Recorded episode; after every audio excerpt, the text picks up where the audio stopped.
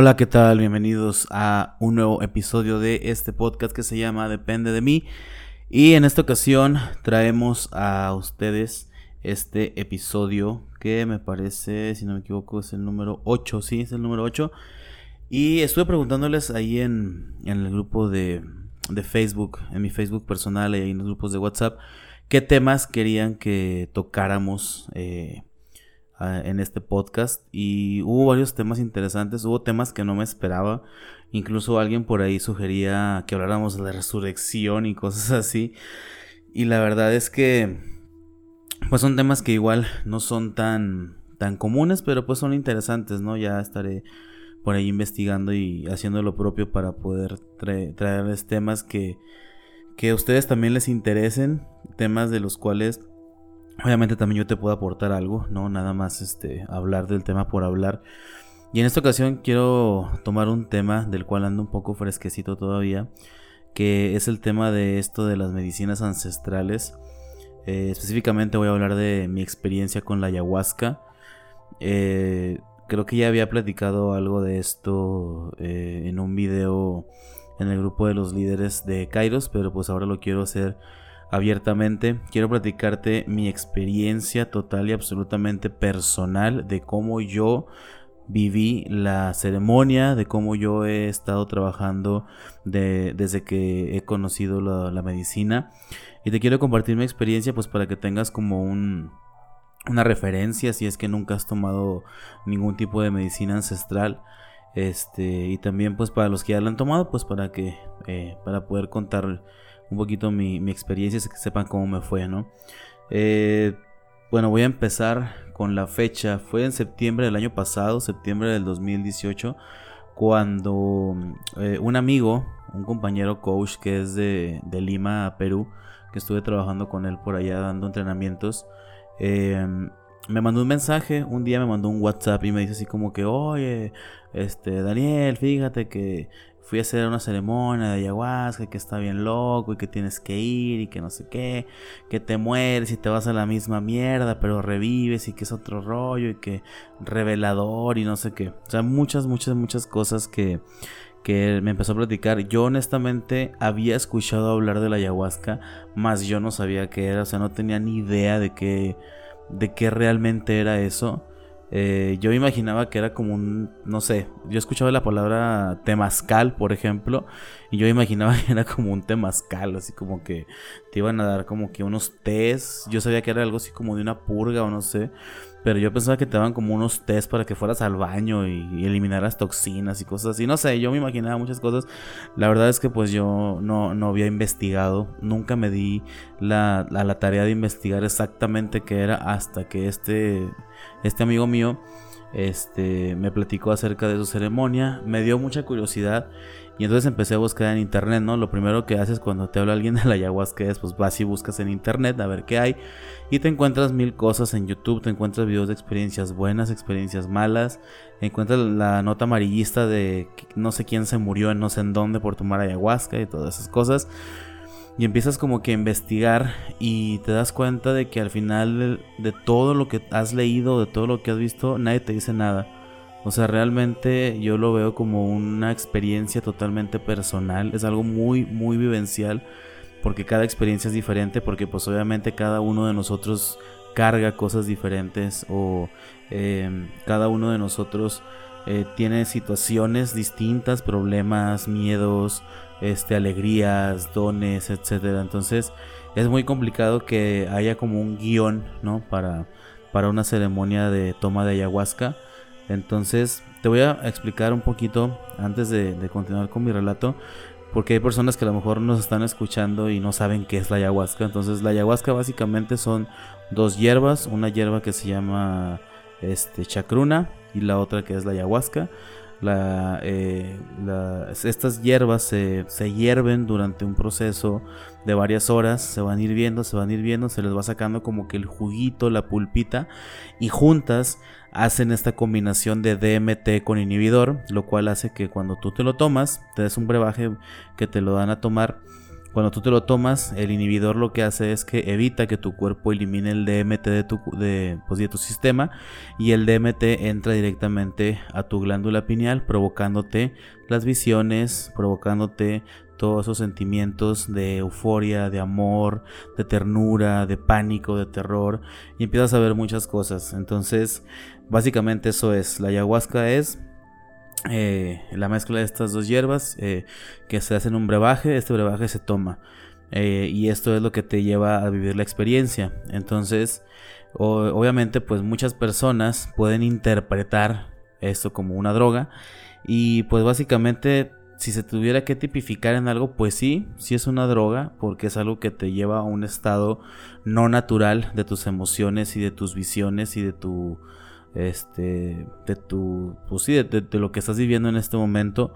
Sin embargo, pues si a esas vamos, pues obviamente, la, no sé, el café es una droga, porque también actúa tu sistema nervioso, el azúcar es una droga, eh, incluso hay muchos animales, plantas, alimentos que contienen este, esta sustancia que es este, el DMT, que es la dimetiltriptamina. Hasta un limón tiene DMT, una naranja tiene DMT. Hay muchas cosas que tienen DMT, Sería más fácil enlistar las cosas naturales que no tienen DMT en este planeta a las que sí lo tienen. Entonces, em, simplemente lo que pasa es que cuando el DMT entra en tu cuerpo, pues tu sistema inmediatamente lo elimina, lo canaliza para que no, pues ahora para que no te andes este, eh, teniendo visiones a cada rato y en todos lados. Entonces, la experiencia de tomar DMT es lo que interpretan los científicos como la muerte es lo que la gente ve cuando se muere. Eh, ya ves que cuando la gente se muere y revive o cuando la gente está en una experiencia cercana a la muerte, dices que vi mi vida pasar frente a mis ojos. Y esa experiencia se vive en la ayahuasca, esa experiencia se vive con el DMT. Se dice que también es la sensación de cuando una persona nace, pues obviamente cuando naces no tienes como que la conciencia para recordar este tu nacimiento, pero y no tienes como que la, la oportunidad de narrar tu muerte, sino a menos que hayas regresado de la muerte o algo así. Entonces, básicamente es eso. Te tomas el brebaje. Yo hace un año, les comento, en septiembre del año pasado, eh, fue la primera vez que hice la ceremonia de ayahuasca. Me entró la curiosidad, busqué por ahí en internet, encontré un lugar en donde la hacían aquí en, Torreón. Pedí informes, cuánto cuesta, cuesta tanto, que me inscribí. Yo la verdad iba a ir solo, no tenía la intención de, de, llevarme a nadie, sino que pues varios de ahí de Cairo se me pegaron para ir a la primera ceremonia. Entonces a partir de ese momento, pues para mí ha sido como que un despertar, no tanto de la conciencia, sino más como un despertar espiritual. Yo no me consideraba una persona espiritual, me consideraba hasta cierto punto escéptico de toda esta onda de, de las medicinas ancestrales, pero no fue hasta que lo viví que entendí muchas cosas. Eh, prácticamente eh, fue algo que me abrió totalmente el panorama de muchas cosas, fue algo que me hizo despertar a otras sensaciones, a darme cuenta de, de, que hay una energía, de que hay algo más allá que nos, no que nos controla, pero sí que nos protege, que nos cuida. No, sé cómo explicarlo, no, no, la verdad es que no tengo palabras. Te voy a platicar así como que más o menos mi experiencia, este, para que más o menos te des una idea de lo que se trata. Entonces, pues prácticamente lo que hicimos fue que llegamos al lugar donde iba a ser la ceremonia. Este, era una quinta allá en Lerdo. Este, para esto tienes que hacer una dieta previa, una semana antes tienes que dejar las carnes, el azúcar, refresco, así como que dejar de comer mugreros, comer una, una dieta un poco más vegana. Este, obviamente también te dan ayuno de relaciones sexuales y obviamente pues cero alcohol, cero drogas y todo ese tipo de cosas. Obviamente cuando llegas al día de la ceremonia, pues mucha gente, me incluyo yo, me estaba muriendo de hambre, tenía mucha hambre, me dolía mucho la cabeza ya para la hora que iba a empezar la ceremonia. Este, pero era más mi expectativa, ¿no? Como de qué va a pasar, qué, qué voy a sentir, o sea, iba, iba como muy expectante, pero también iba muy abierto. Este, iba con la intención de que me mostrara la medicina lo que me tenía que mostrar. Yo le decía, enséñame, muéstrame, eh, llévame de la mano, trátame bonito, ¿no? Porque había, he escuchado experiencias así muy, muy fuertes que sí, sí lo son. Sin embargo, pues yo pedía eso, ¿no? Iba como con esa expectativa. Eh, cuando llego a ese lugar, nos hacen, nos barren o nos limpian con un copal. Me acuerdo que nos dieron unos cuarzos, unas piedras, algo así, no recuerdo muy bien. Y como a eso de las 10 de la noche hicimos una meditación, encendimos unas velitas, una, unas veladoras, les pusimos intención a las veladoras que era, iba a ser la luz que iba a iluminar el camino de, nuestra experiencia hacia el otro plano, no sé a dónde te vas, realmente no desconozco. Eh, y ya pues al final de todo esto pues te van formando y te van dando uno a uno, nos van dando el, el brebaje. Es un shotcito muy pequeño, sabe horrible, obviamente, sabe a, raíz, a planta concentrada, sabe como a... Yo lo, yo lo siento como tamarindo así muy concentrado, pero sabe bien agrio, bien ácido, sabe, sabe bien feo. Pero pues obviamente ya, te lo pasas, te dan este... Eh, un vasito con agua, ya te tomas tu agua, te vas y te acuestas un ratito y se tarda más o menos en hacerte efecto después de la primera toma unos entre 30 y 40 minutos, pero pues esto va a depender de cada persona, ¿no? Yo la primera ceremonia que hice me tomé el primer shot y me hizo yo creo que como a los 30 minutos me empezó a hacer efecto. Me empecé a sentir muy mareado, empecé a sentirme muy cansado, empecé a sentirme como como sedado, no sé, muy raro y empecé a sentirme muy tranquilo, me, relajé mucho y me recosté y en ese momento yo lo que pensé era que me iba a quedar dormido, yo dije me voy a dormir, o sea, y, ya no voy a hacer nada, ¿no? Pero tengo mucho sueño. Entonces me recuesto a mi costado, este, estaba mi, mi sleeping sobre el pasto y me recargo en la almohada del de costado y empiezo a ver el pasto, me le quedo viendo al pasto y de repente el pasto se empieza a mover y el pasto empieza como que a bailar, así como si fueran como si fueran algas debajo del mar, ya ves que cómo se mueven como en el vaivén de las olas, las plantitas que están debajo del, agua, así se movía el pasto. Y ahí fue cuando dije, a ver, es que esto no es real, yo estoy alucinando, ¿qué pasa? Y empecé a ver cómo se movía el pasto y se movía y empezaba eh, veía como la tierra respiraba como si como si estuviera tomando aire y entonces fue cuando dije, o sea, estoy conectando con algo, no entiendo qué es, pero estoy conectando con algo. Eh, no sé en qué momento como que me quedé dormido y empecé a ver cosas muy oscuras, empecé a ver demonios, vi como muchas calaveras, vi muchos ojos, serpientes, pero no me daban miedo, más bien yo las veía así como algo que, que me mostraba que yo tenía que enfrentar y era de lo que hablaba eh, la persona que, que me platicó de esta experiencia que decía que te mueres. Llegó un momento en el que yo sentí que me moría. Yo sentí que me moría, sentí que estaba real eh, como en un ataúd, eh, como en una caja, y veía a la gente que estaba viéndome desde arriba, que estaba adentro de la caja. Pero yo decía, es que me voy a morir, o sea, es que estoy muerto, o sea, ya me voy, ya no, ya no voy a estar aquí. Y en ese momento te entra como un pánico muy fuerte de, y si ya no regreso, y si no despierto, y si ya no vuelvo a ver a mi familia. Y, y empecé a entrar en un pánico muy desesperante, pero yo sentía y veía que la gente que me estaba viendo desde arriba me decía, ven, regresa, no te vayas, espérate, regrésate. Y ellos mismos me regresaban. Y no sé en qué momento después de toda esta situación empecé a ver muchos colores, empecé a ver destellos azules bien fuertes, como mucho... Era mucha luz, no, no, no, no sé explicarlo. Y dentro de toda esta luz vi una figura de un Buda enorme, así, pero grande, grande, grande, grande, muy padre, muy bonito y empecé a sentir como me deshacía, mi cuerpo se deshacía, como que me pulverizaba, mi cara se empezaba a hacer polvo, sentía como me estaba como fundiendo con el zacate que estaba debajo de mí, me estaba fundiendo con la tierra y literal yo sentía como que salían unos brazos de la tierra y me abrazaban y cuando sentí ese abrazo, ahí fue donde entendí todo y dije, todos somos uno, todos somos parte de, de este planeta, todos estamos conectados con todos porque en ese momento yo sentí la conexión con todo lo que estaba en la quinta, con las personas, con el fuego, con el agua, con el viento, con el cielo, las estrellas, la luna, con Dios, el amor. Eh, la botella de agua que tenía en un lado, en un lado mío tenía, tenía esencia, tenía como alma, era era una presencia de algo, no sé cómo explicarlo. Este, y después de eso, no sé si me he de haber ido muy lejos en mi viaje porque el Taita, el chamán, cuando desperté estaba en un lado mío y me estaba regresando, así como que espérate, no te vayas, regrésate. Entonces, este, yo me dejé ir porque a mí me dijeron, tú déjate llevar, tú déjate guiar, si te sientes que te vas, tú vete, y al cabo si regresas. Y yo creo que me fui muy lejos porque el Taita me tuvo que ir a regresar. Entonces, después de eso, ya fueron puras visiones muy, muy bonitas.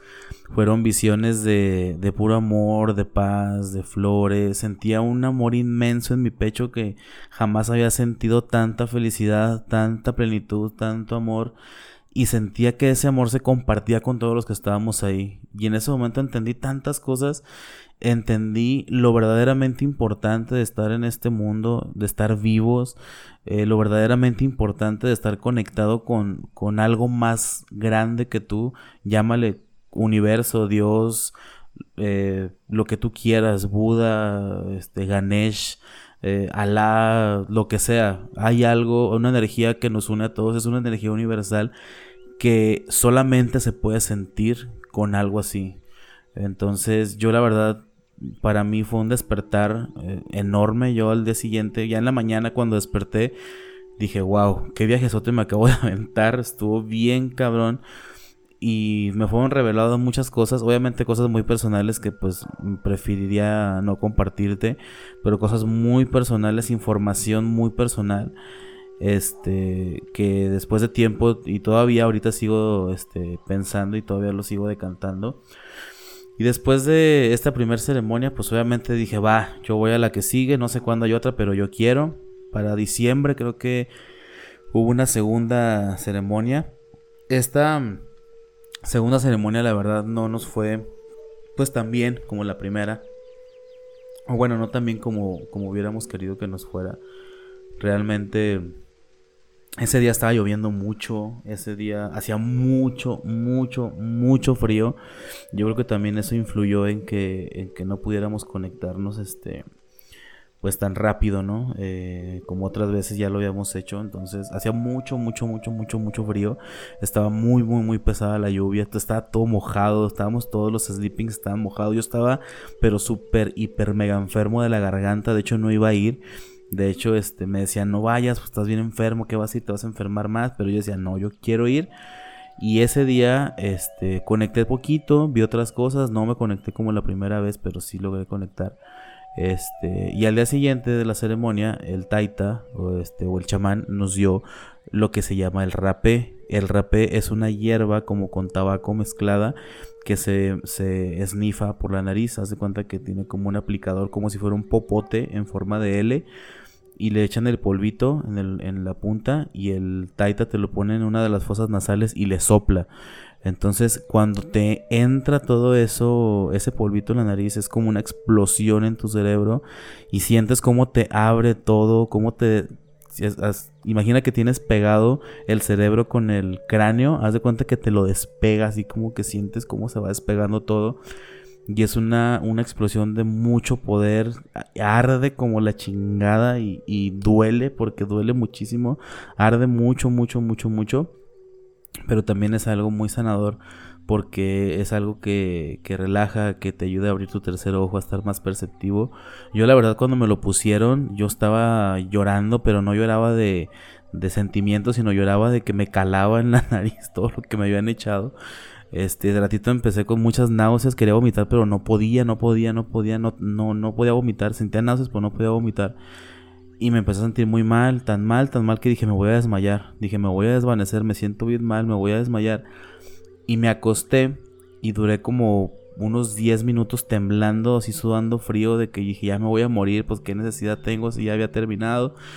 Total que cuando termina el efecto de la medicina, yo me siento muy, muy, muy bien. Agarré mucha fuerza, tenía mucho sueño en ese momento, pero agarré mucha fuerza, me sentí bien, bien, bien relajado, bien padre. Y esa fue la primera vez que probé este, el rapé.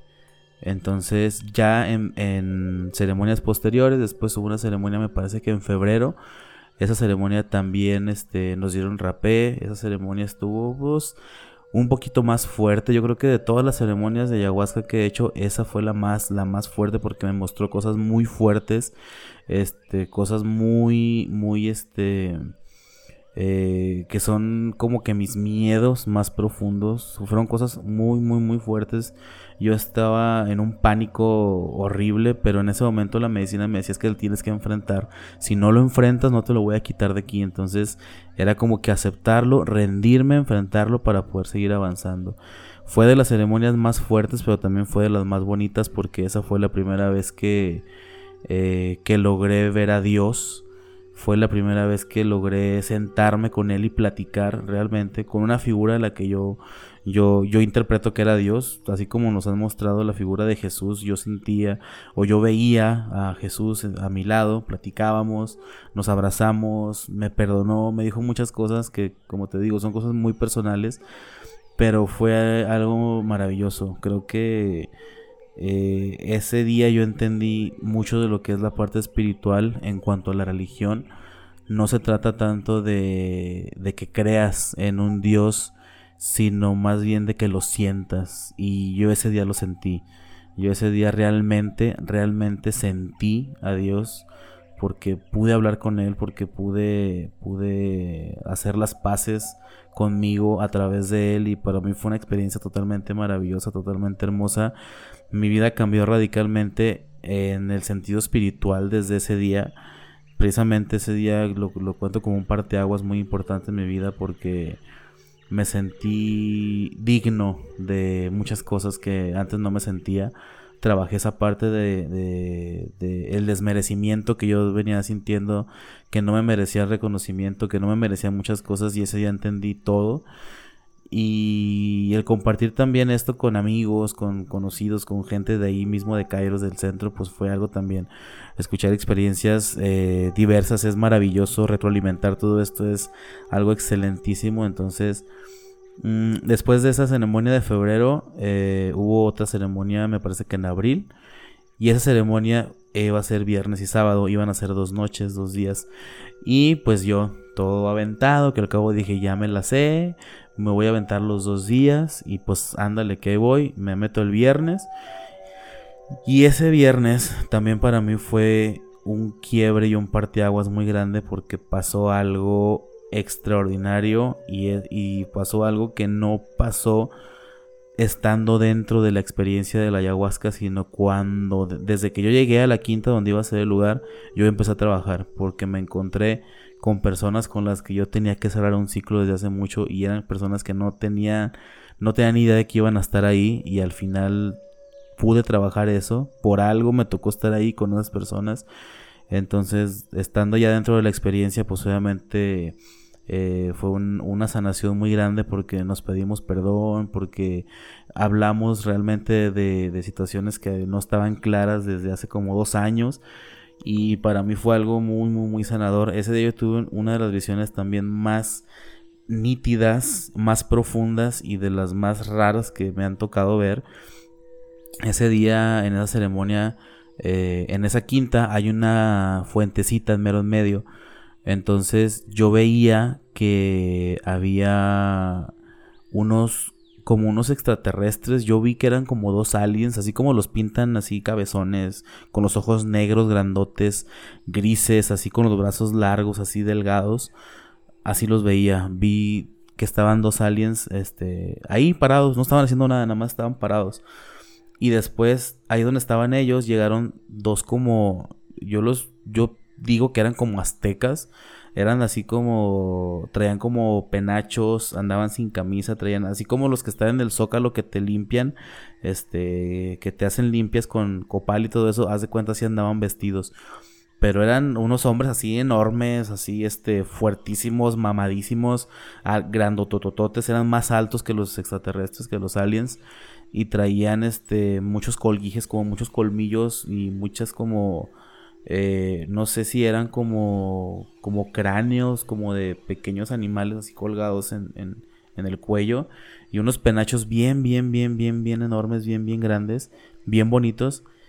Y en ese momento cuando los vi, pues realmente no sentí nada, o sea, realmente no, no, no esperé nada de, de ellos sino que pregunté así como que, bueno, ¿me vas a mostrar algo? ¿O, nada más quieres que te vea? ¿O qué? Entonces me empezaron a mostrar, así como muy rápido en muchas imágenes, me mostraron cómo, cómo habían cómo armado las pirámides de Egipto, las pirámides de aquí de, de, México. Eh, como fueron, fui viendo como que muchas culturas en donde ellos estaban eh, como ayudando a las civilizaciones antiguas a construir Machu Picchu, todo ese tipo de cosas. Me lo mostraron de tal manera que yo dije, wow, o sea, había leído de esto y había visto que esto era como una posibilidad, pero jamás lo había visto así tan nítido como lo vi ese día. Y uno de ellos, uno de los, de los alienígenas, me decía que nosotros en la Tierra éramos como una granja de hormigas. Y decía que ellos estaban a cargo de todo, que ellos eran los que estaban a cargo de esta, como esta simulación que vivimos aquí en el, en el mundo, en la Tierra.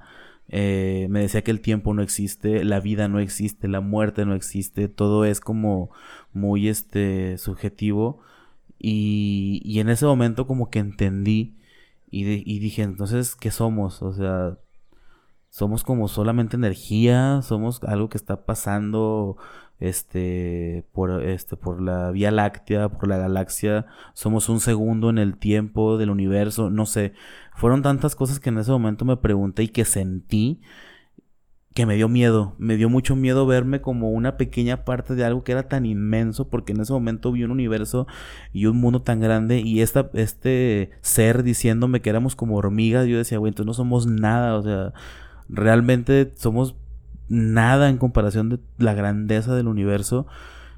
Y fue algo muy cañón porque ya ahora que lo platico y que lo escucho, sí se escucha muy fumado todo lo que te estoy diciendo.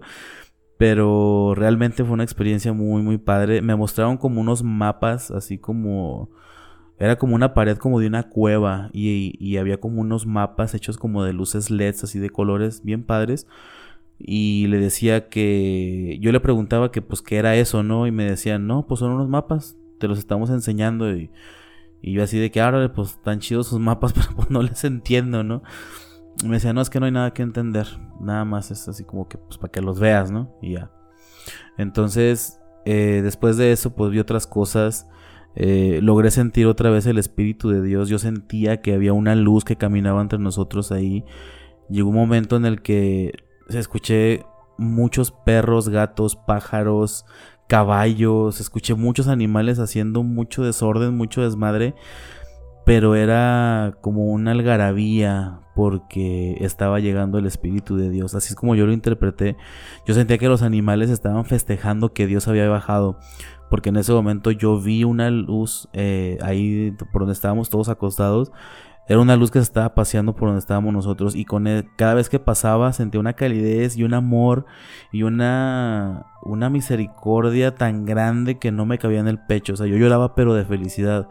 Yo lloraba de tanto éxtasis de que yo no podía con tanto amor y, y, y saber que, que, era el amor de Dios, o sea, era el amor de algo más grande, era algo así como que, güey, esa yo escuchaba en mi cabeza que decías que el amor de Dios es infinito. O sea, es que el amor es infinito. El amor de Dios es infinito. El poder de Dios, la misericordia de Dios es infinita. O sea, lo tienes todo. Eres todo con todos. No existe nada, pero a la vez lo eres todo. No hay tiempo, no hay espacio. No hay vida, no hay muerte. No hay problemas, no hay dolor. No hay nada. Todo es amor. Puro, puro, puro amor. Y, y era el amor de Dios que se manifestaba en ese momento. Entonces, para mí fue algo increíble, fue una experiencia que cuando yo desperté llorando entre, lágrimas, pero de felicidad, que yo sentía que el pecho me iba a explotar, literal, yo sentía que el pecho me explotaba de tanto amor que sentía que no, no me cabía. Y fue una experiencia maravillosa. Yo creo que también desde ese día he visto las cosas de una manera totalmente distinta y se ha reflejado mucho en cómo, cómo interpreto mis días al día de hoy, cómo, cómo desempeño mi trabajo, cómo soy como persona allá afuera, como hijo, como pareja, como, eh, como hermano, este, eh, como tío, no sé. Han pasado muchas cosas. Eso fue la ceremonia del viernes y el sábado pues dije, ah, pues me voy a aventar los dos días, pues que al cabo sí puedo, que al cabo ya me dijeron que sí se podía pues ahí voy el sábado y no, hombre, olvídate que el sábado me puso una arrastrada. Fue de las... Es, ha sido la peor ceremonia y la peor experiencia en ayahuasca que he tenido, porque no podía ni levantar. Yo quería ir al baño y no podía porque mi cuerpo no me respondía, estaba totalmente cansado, estaba totalmente abrumado por todo lo que estaba viendo, eran muchísima información, eran muchísimas cosas las que estaban ahí en ese momento sucediendo que, que, no podía, no podía con tanto, no podía, era tanta información que al final me, me quedé dormido, o sea, ya no supe ni a qué horas fue lo de la sanación en la mañana, ni el cierre. Yo cuando me desperté ya estaban todos yéndose. Entonces estuvo muy fuerte. Después de esa ceremonia hubo otra, me parece que en mayo, pero ya fui a otro lado con otra persona a tomar la medicina. Este, fuimos a la ceremonia y todo. Esa ceremonia la verdad es que no es que no me haya gustado, simplemente fue una ceremonia diferente. Probé otra medicina que es el yopo que ya te estaré platicando de ella en, otro, en otro podcast. He probado eh, el rapé, el yopo, he, tomado changa, he tomado este, niños santos o hongos sagrados eh, y pues ayahuasca, ¿no? Obviamente yo creo que de todo el...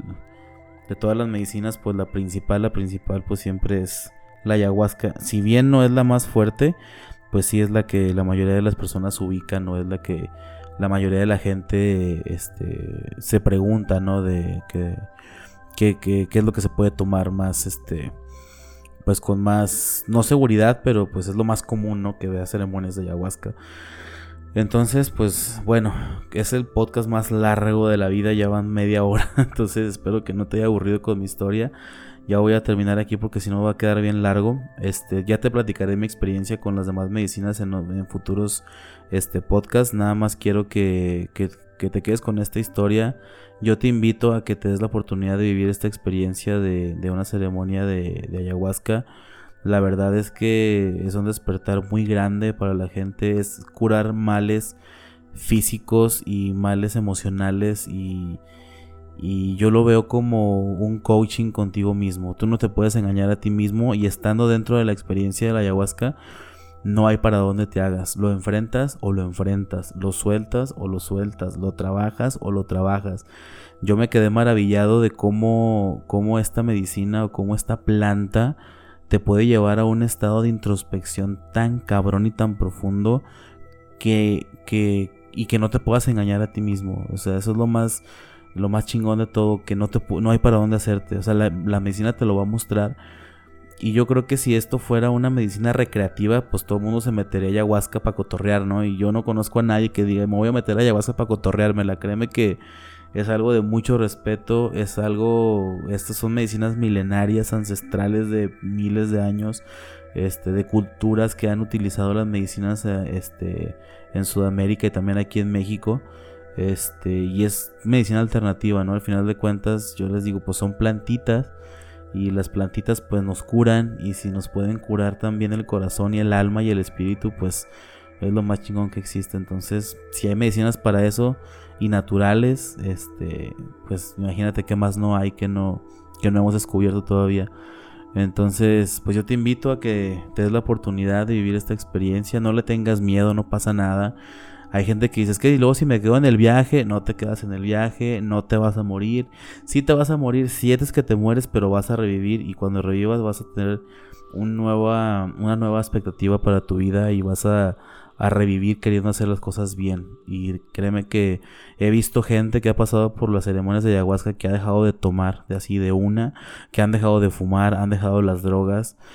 Y es que cuando te sanas eh, desde el alma no tienes necesidad de nada de eso. No ocupas de nada más externo más que, más que de ti mismo para poder sanarte. Entonces, yo creo que es algo bastante, bastante eh, significativo. Y honestamente, pues no es que lo recomiende a todo mundo porque sería a lo mejor de mi parte una total irresponsabilidad recomendártela si es que padeces alguna enfermedad este, del corazón o si tomas algún medicamento psiquiátrico, pues obviamente tendrías que consultar antes de, de tomar cualquier tipo de medicina ancestral. Sin embargo, pues date la oportunidad, ¿no? Yo creo que es una experiencia que todos seres humanos deberían de vivir por lo menos una vez en su vida. Entonces yo te invito a que te des la oportunidad de, de, vivir la experiencia de, de, la medicina ancestral. Busca información, empápate de información. Nada más que pues el día que vayas a hacerla, pues ve con la expectativa en cero, porque créeme que cada experiencia es diferente y como te puede ir muy bien, te puede ir muy mal, pero algo te va a enseñar la medicina, eso sí te lo puedo asegurar. Y pues nada más asegúrate de tomarla con alguien responsable, alguien que, que sepa manejar este la medicina, alguien que sepa manejar este, situaciones que se puedan presentar en el transcurso del, de la experiencia pero no te preocupes, no pasa nada, no te quedas en el viaje, no te mueres. Es bueno, espiritualmente te puedes morir y revivir, pero físicamente, realmente, pues no te mueres. Este, y pues todo esto es para, para el bien de la humanidad, ¿no? Yo creo que el haber descubierto las medicinas para mí fue un cambio totalmente extraordinario en mi vida. Solamente han pasado cosas positivas y he entendido un montón de cosas que a mis 34 años no me imaginaba ni que podía entender o que podía manejar.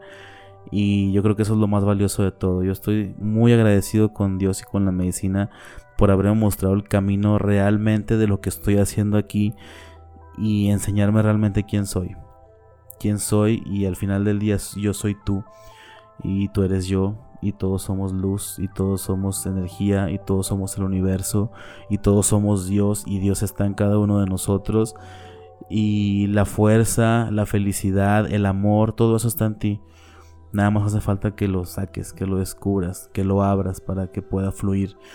Deja de lado cualquier cosa que te lastime porque al final de cuentas nos vamos a ir de aquí. Y, y yo creo que también eso es algo que aprendí, a no tenerle miedo a la muerte. Mucha gente evita hablar del tema de, la muerte, pero yo creo que cuando lo vives, cuando realmente te mueres en la ceremonia, lo entiendes y dices, güey, o sea, hay algo más allá. No se acaba. Cuando te mueres no se acaba esto. Hay algo más allá y es algo más hermoso. Es algo más chingón. No le quiero llamar paraíso o el cielo como la religión lo hace, pero definitivamente hay algo más. Acuérdate que somos energía. La energía no se crea ni se destruye, solo se transforma. Entonces eres energía en un cuerpo físico. Y el día que tu cuerpo físico se acabe, tu energía va a seguir viva. ¿En qué reencarnaremos? No sé. ¿Será que revives? ¿Quién sabe? ¿Será que vuelves a nacer? Puede ser posible, no lo sabemos. Sin embargo, pues sí te puedo, sí te puedo decir que hay algo más allá. Y solamente en una ceremonia de medicina ancestral puedes vivir eso y entenderlo. Y es así como voltear a ver a tus compañeros en, en la ceremonia, como lo hemos hecho muchas veces, y voltearte a ver y decir, ya lo entendí. Ahora entiendo todo Ahora todo tiene sentido. Ahora, ahora sé. ¿Qué sabes? No sé, pero ahora sé que sé algo. O sea, ya me di cuenta, ya lo entendí, ya lo, ya lo capté. Ya no hay más preguntas, ya no hay más dudas, ya sé. Ya lo entendí. Y cuando lo entiendes, tienes el mundo a tus pies. Y que puedes hacer lo que tú quieras. Y te vas a dar cuenta de que estás vivo, de que estás aquí y ahora y que todo va a fluir como tenga que fluir. Aquí me despido. Lo voy a dejar aquí porque ya me estoy poniendo intenso. Estoy filosofando de más y no te quiero aburrir. Ya van 40 minutos y pues hasta aquí lo vamos a dejar. Aparte que ya es bien tarde, tengo mucho sueño, me quiero dormir. Entonces, este, pues buenas noches. Por lo pronto, buenos días si nos estás oyendo en el día, buenas tardes. Y nos escuchamos en el próximo podcast. Bye.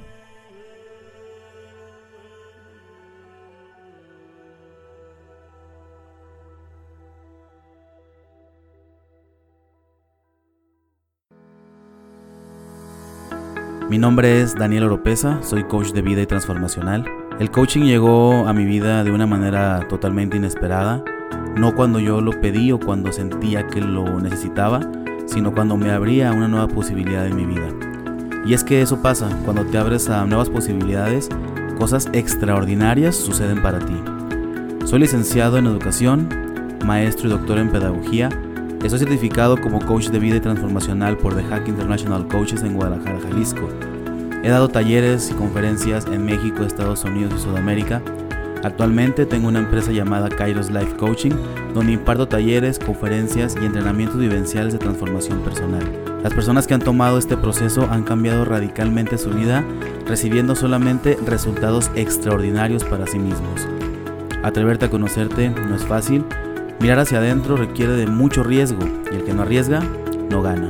Yo siempre le digo a la gente que la inversión más fuerte, la inversión más poderosa es el tiempo, no el dinero. El dinero va y viene, el dinero se genera, el dinero se recupera, hombre, pero el tiempo no. Yo te preguntaría entonces, ¿hace cuánto que no le inviertes un fin de semana a tu persona? Y por invertir a tu persona no me refiero a fiestas, viajes, ropa. No, me refiero a invertir en tu crecimiento personal. El día es hoy. El pasado ya se fue, el futuro todavía no llega. Tu momento es ahora. Si no eres tú, entonces ¿quién? Si no es ahora, entonces ¿cuándo? Vamos, arriesgate y toma acción.